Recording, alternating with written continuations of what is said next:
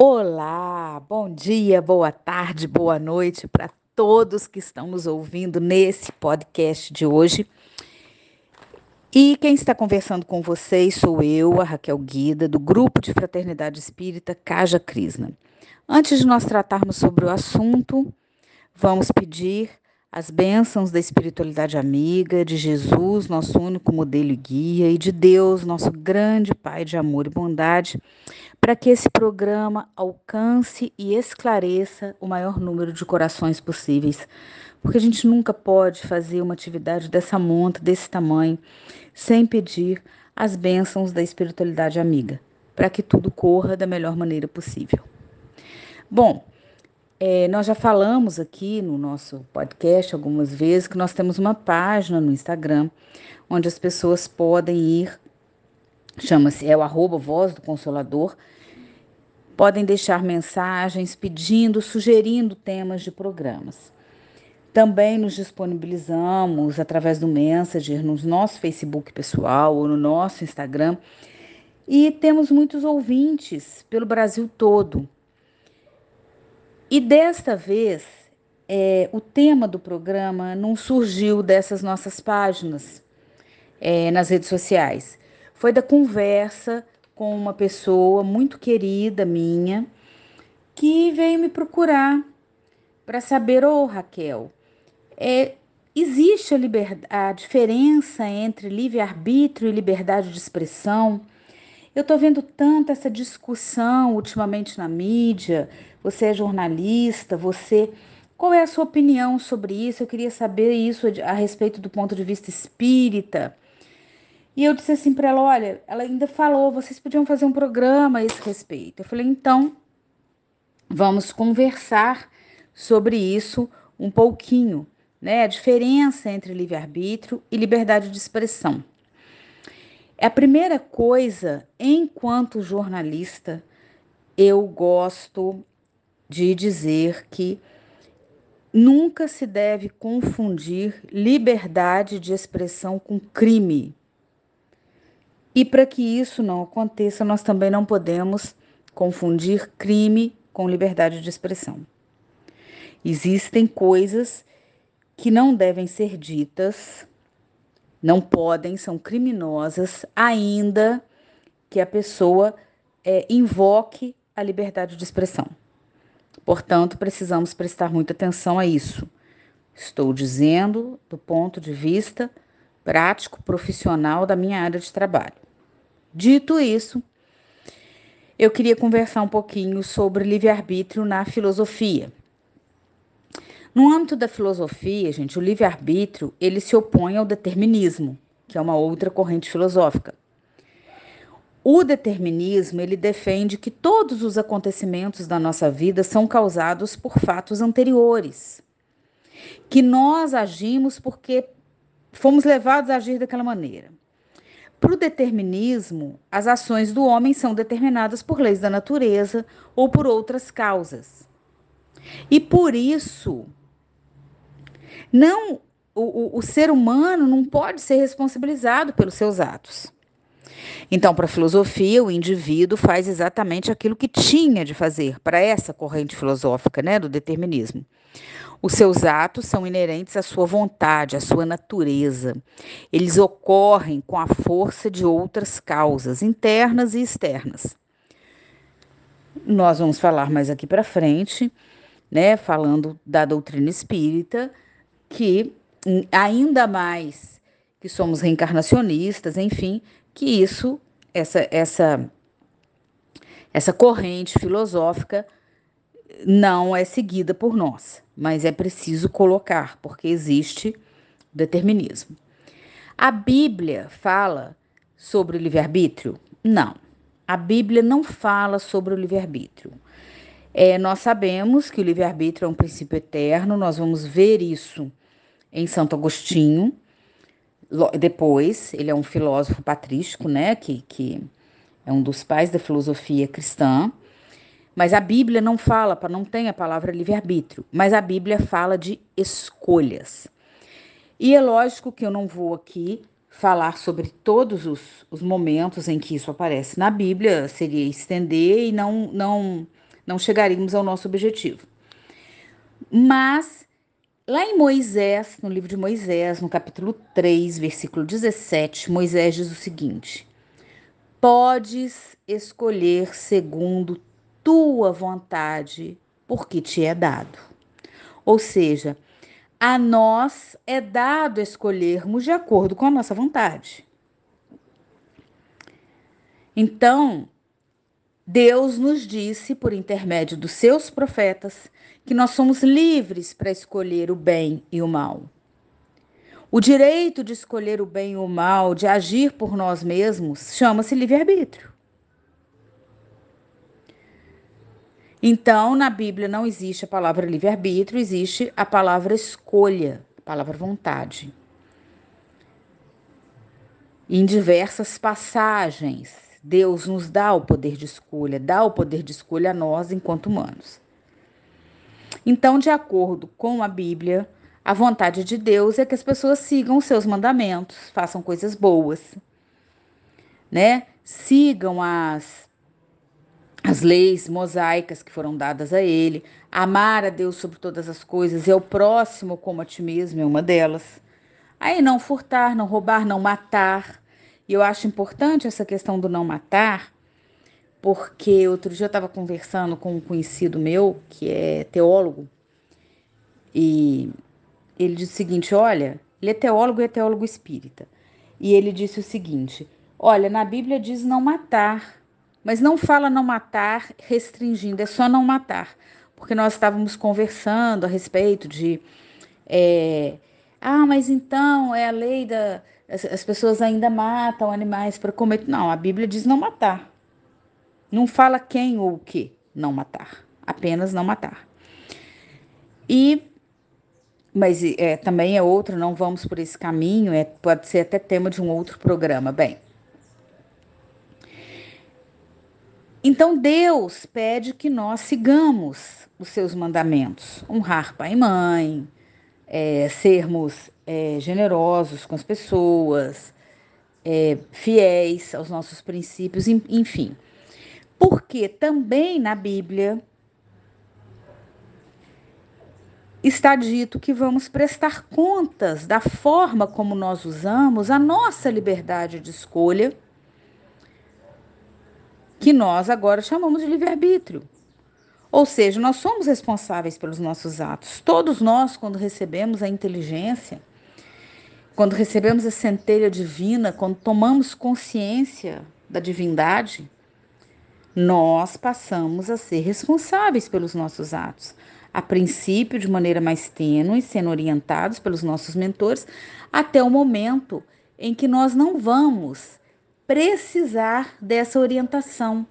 E até o momento, isso é muito importante, que nós vamos, não precisamos mais ter que usar o livre-arbítrio, porque a nossa única escolha instintiva e automática será o bem.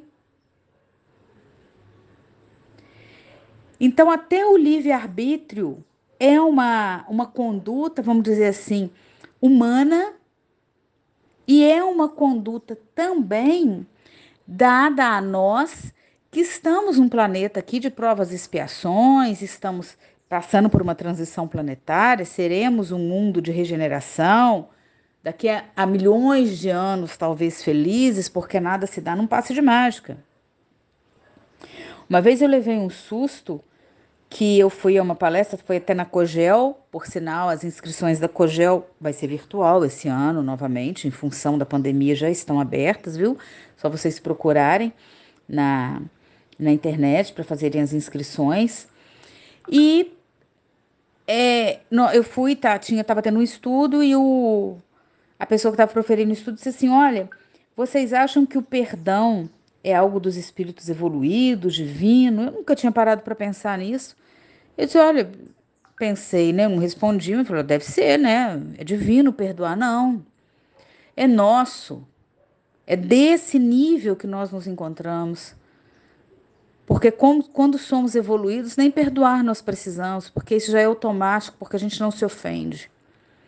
Então, esse livre-arbítrio, ele não vai precisar mais ser utilizado, porque ele é, é uma conduta de é, um plano de provas e expiações e um plano também de regeneração, talvez. Então, a vontade de Deus, perdão, segundo a Bíblia, é que as pessoas sigam os seus mandamentos e façam as coisas boas. E também nós sabemos que vamos prestar contas a esse respeito e seremos responsabilizados pelos nossos atos. Chegando, eu estou fazendo uma caminhada, eu fui lá na filosofia antiga, fui lá no Moisés, estou falando da Bíblia e vou chegar agora a Santo Agostinho, para depois chegarmos à doutrina espírita e chegar a um conceito de uma carta de Paulo. Santo Agostinho escreveu um livro, tem uma obra que chama Delibero Arbítrio. É livre-arbítrio. É, é um livro que é de 395, obviamente depois de Cristo, foi escrito na forma de diálogo dele com um amigo que, chama que chamava-se Evódio. E é nessa obra que é cunhado o termo livre-arbítrio, que nós conhecemos hoje e tão falado na doutrina espírita. Santo Agostinho, inclusive, tem passagens escritas por ele por via mediúnica no livro dos Espíritos, no Evangelho, no livro, enfim, no, no Pentateuco, que é, são as obras de Kardec, a qual recomendo com veemência que todos nós estudemos, porque são as obras basilares da doutrina. Ah, Raquel, quer dizer que não pode ler as outras? Não, pode, deve, mas sempre de olho nas obras basilares, é muito importante isso. Então, nessa obra, Santo Agostinho elabora algumas teses a respeito da liberdade humana, aborda a origem do mal moral, mal moral, ele já fala nisso, né? Ele já fala de alguma maldade intelectual, sabe? De alguma desonestidade intelectual. Esse, esse, esse termo é mais recente, é mais de agora, mas ele fala do mal moral. Sabe o que, que é desonestidade intelectual? Aquelas pessoas que, sabendo, que conhecendo um tema, opta por é, dar opinião contrária, balizar coisas de forma contrária, com a finalidade de prejudicar determinada parcela da, da população ou de é, elevar outra não tão boa. Isso chama-se desonestidade intelectual, que é um termo mais novo, mas é um mal moral, dito por Santo Agostinho. E às vezes nós confundimos livre-arbítrio com expressão de liberdade. Não é. Santo Agostinho fez essa diferença muito clara nesses dois conceitos. Ele diz livre-arbítrio é a possibilidade de escolher entre o bem e o mal. Então, o livre-arbítrio é, é a possibilidade de escolher entre o bem e o mal. E a liberdade é o bom uso do livre-arbítrio. Você tem a possibilidade de escolher entre o bem e o mal e a liberdade de fazer isso. E de fazer o bom uso dessa possibilidade. Que muitas vezes nós deixamos passar. É, no culto do Evangelho no Lar, aqui em casa, nós estamos lendo um livrinho e eles são pequenos, pequenos trechos né, de, de, de do Emmanuel, Emmanuel dita pequenos trechos, são pinçados ali de livros do Emmanuel, e um deles está dizendo: muitas vezes nós deixamos a charrua da caridade, da bondade, enferrujar diante da preguiça nossa. Ou seja, passa nós queremos fazer, nós, nós temos a possibilidade de fazer o bem ali na nossa frente. É uma palavra de consolo, é uma é um auxílio material que nós podemos dar a alguém. Aí, em função dos nossos julgamentos ou do nosso, ah, da nossa preguiça mesmo, da nossa desejo de falar, ai, eu não vou conversar com aquela pessoa, não, ai, tô com preguiça dela hoje. Aí, lá vem lá, olha, mais uma pessoa me pedindo, me pedindo auxílio, e ah, não, eu não quero, né? Eu gosto sempre de lembrar do Divaldo reclamando das pessoas que o procuravam na fila para ajudar a pagar uma conta de água, uma conta de luz, isso há muitos anos. E quem pesquisar na internet vai achar vídeo dele, não, não, não apenas um, contando essa história. Até um dia que Joana vira para ele e fala assim: Odivaldo, você não reclama disso não. Porque no plano espiritual nós temos um livro com o nome de benfeitores para os quais nós intuímos, direcionamos as pessoas necessitadas ainda no plano físico, encarnadas. E o seu nome está lá embaixo, escrito muito pequenininho no final de uma página. Então, quando aparece alguém te pedindo ajuda, acolhe, porque é uma bênção divina, porque você está lá embaixo, bem no final da fila. E nós precisamos fazer o bem para resgatar, sim, mas para crescermos também, para nos equalizarmos, para nos equilibrarmos com as forças do universo. Bom, dito isso, é bom lembrar que o livre-arbítrio, então, está mais relacionado com a vontade e a distinção entre o bem e o mal, que é a vontade, que é um ato ou ação, é a nossa faculdade de liberdade. Então, espero ter sido claro. Repetindo, livre-arbítrio é a possibilidade de escolher entre o bem e o mal. E liberdade é o bom uso que você faz dessa possibilidade. Você é livre para escolher agir de uma ou de outra forma. Aí no Espiritismo. No Espiritismo, o livre-arbítrio é uma das propriedades fundamentais de nós enquanto espírito. Lembrando, somos um espírito que temos um corpo. Somos eternos, eternos não infinitos, porque fomos criados por Deus. Deus é o único que é eterno.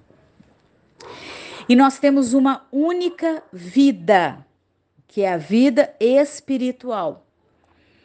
Mas temos inúmeras vivências, que é quando nós precisamos do mergulho no corpo carnal para determinado aprendizado.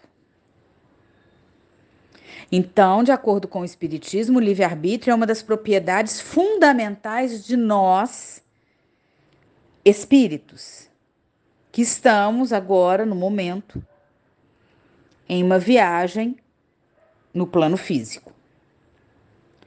Claro, consiste na liberdade de fazer ou não alguma coisa, seguir um determinado caminho ou evitá-lo. Ah, mas essa liberdade nós vamos aprender em uma encarnação só não. A, a, a evolução não dá saltos. Você não tira uma criança, a menos que ela seja um gênio, do infantil, ainda que seja, e coloca numa faculdade. Você, ela não vai aprender, ela não vai entender.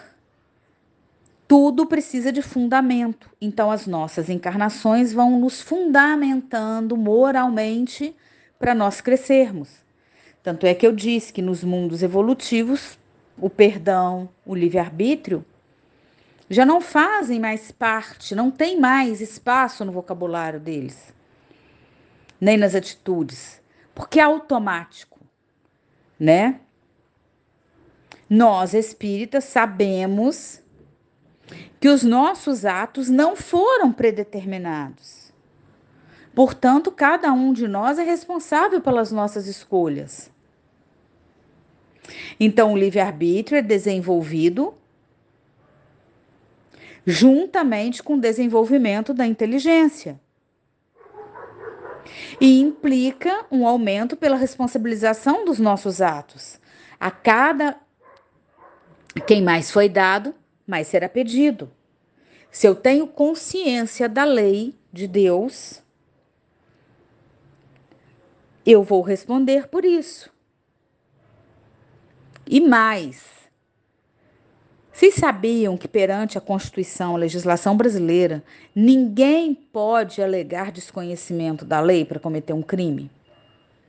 Se nós somos reflexo do plano espiritual, nós não, também não podemos alegar é, falta de conhecimento, desconhecimento da lei divina, em função de determinadas atitudes que nós praticamos. Então, nós temos que pensar. Se uma pessoa é, não tem consciência de determinado ato, se ela é inconsciente nessa ou naquela, sob aquele aspecto, se ela tem problemas mentais, ela é o que a gente chama de inimputável, ela não pode. Aí tem as exceções. Nós também, a quem muito foi dado, muito será pedido. Quando nós cometemos equívocos e não tínhamos conhecimento da lei de Deus, obviamente que o nosso ressarcimento, a lei de ação e reação de causa e efeito era menor. Mas nós já temos. Então, agora, respondendo à pergunta dessa minha amiga, a diferença entre liberdade e livre-arbítrio, eu encontrei um trecho da primeira epístola de Pedro. Pedro também escrevia cartas. Nós estamos mais habituados às cartas de Paulo, mas Pedro também escrevia já enquanto ancião da igreja. Os anciãos eram muito respeitados naquela época e no Oriente continuam sendo muito respeitados até hoje. Tanto é que tem um ditado na Índia que diz: cada vez que morre um velho, um idoso, fecha-se uma biblioteca. Em alguns países, como o Japão, como a China, é, os trabalhadores mais velhos, pela experiência que têm, eles são mais bem pagos e eles são muito mais requisitados também.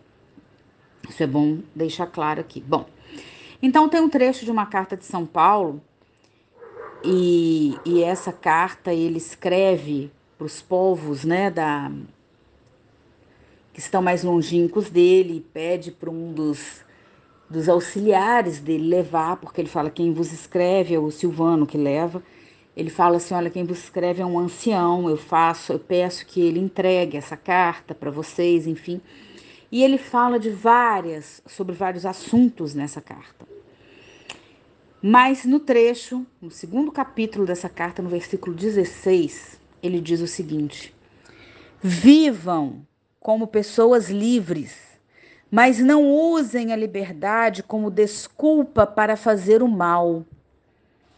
Tem uma outra tradução que não usem, vivam como pessoas livres, mas não usem a liberdade para, co para é, cobertura de malícia. Em resumo, é, Pedro está pedindo para que as pessoas não invoquem a liberdade, que teoricamente é um valor positivo. A liberdade é um valor positivo, nem é teoricamente ela é né? Um valor positivo. Para destilar ódio, para incitar o crime, para defender o mal, para acobertar malícia, como ele diz em determinadas traduções. Vivam como pessoas livres, mas não usem essa liberdade para cobertar a malícia. Porque tem uma frase, gente, que eu não gosto dela, porque ela é um cavalo de Troia, todo mundo sabe o que é um cavalo de Troia, para introdução de valores equivocados na sociedade, alguns valores que ultimamente estão muito em voga e que ferem de morte os direitos humanos. E nós, enquanto cristãos, não podemos permitir valores que preguem de alguma forma a inferioridade desta ou daquela etnia, país ou, ou pessoa e que possa, no, limite, levar essas pessoas à morte, né? É, eu gosto muito de uma de uma frase que diz: se fere qualquer existência, eu serei resistência e serei mesmo. E tem um, um, um, filósofo que ele equivocadamente ele diz: eu posso não concordar com tudo que você está dizendo, mas eu defendo o seu direito de dizer. Não é bem assim. Esse valor positivo que é a liberdade, em nome da liberdade de expressão, ele não pode ser utilizado para destilar ódio, para incitar crime, para defender o mal. Então nós não podemos, volto lá no início, essa conversa que eu tive com essa amiga que pediu que eu fizesse este programa, confundir liberdade de expressão com crime. tá? E nem crime com liberdade de expressão. E já nos encaminhando para o final do nosso programa, do nosso podcast, nessa carta, Paulo ainda fala, Pedro, aliás, perdão, ainda fala duas coisas muito interessantes. Primeiro, ele diz: Antes de tudo, mantende entre vós uma ardente caridade. Isso já lá no finalzinho da carta, porque a caridade cobre a multidão dos pecados. Exercei a hospitalidade uns para com os outros sem murmuração né, no, no, no Evangelho segundo o Espiritismo, nós vamos ver um trecho que fala: suportai-vos uns aos outros. Essa hospitalidade é acolher os nossos irmãos. E como bons dispensadores das diversas graças de Deus, que cada um de vós põe à disposição dos outros o dom que recebeu. Isso já é lá no final. Então, que cada um de nós saibamos usar o nosso livre-arbítrio, a nossa liberdade, como para exercer a hospitalidade para com os outros. A hospitalidade no sentido de acolhimento. Nós ainda nesse processo de evolução da Terra ainda estamos construindo muros ao invés de pontes. Ainda vemos irmãos nossos que vieram de outros países procurar melhorar de vida, fugir da violência, serem assassinados. E eu vou ainda fazer um programa, fazer um estudo sobre isso, que está tão arraigado, que isso foi, film, foi filmado, né? A nossa, o nosso ethos pelo ainda pela pela barbárie, né? E a nossa é, não indignação, principalmente quando essa barbárie ocorre com determinadas etnias ou com irmãos nossos que têm opções de vida, orientações de vida diferentes da nossa. É aquilo que eu disse. A falta de empatia mata. Então, nós não podemos permitir mas isso fica para um próximo programa. E eu queria lembrar vocês, aliás, é, sugerir a vocês que leiam o texto de uma escritora que chama-se Socorro Cioli. O texto tem o um nome Sobre os Felizes. E ela fala, porque nós estamos vivendo num momento aí de muita tristeza, de muitas pessoas deprimidas, de muitos irmãos nossos que recorrem ah, deprimidos, ansiosos, que recorrem às vezes ao suicídio também, porque já não estão suportando mais.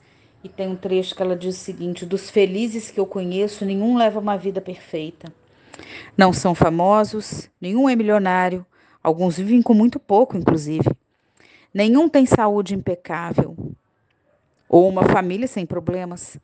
Todos enfrentam ou enfrentaram de sabores de várias ordens mas continuam discretamente felizes.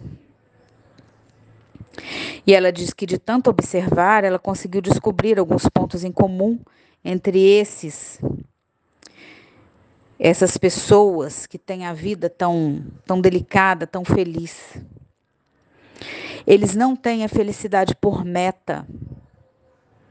Eles vivem um dia após o outro, desfrutando de uma alegria genuína, leve, discreta, plantada na alma como uma árvore de raízes que força nenhuma consegue arrancar. E terminando, ela diz que percebeu que essas pessoas têm como primeiro hábito,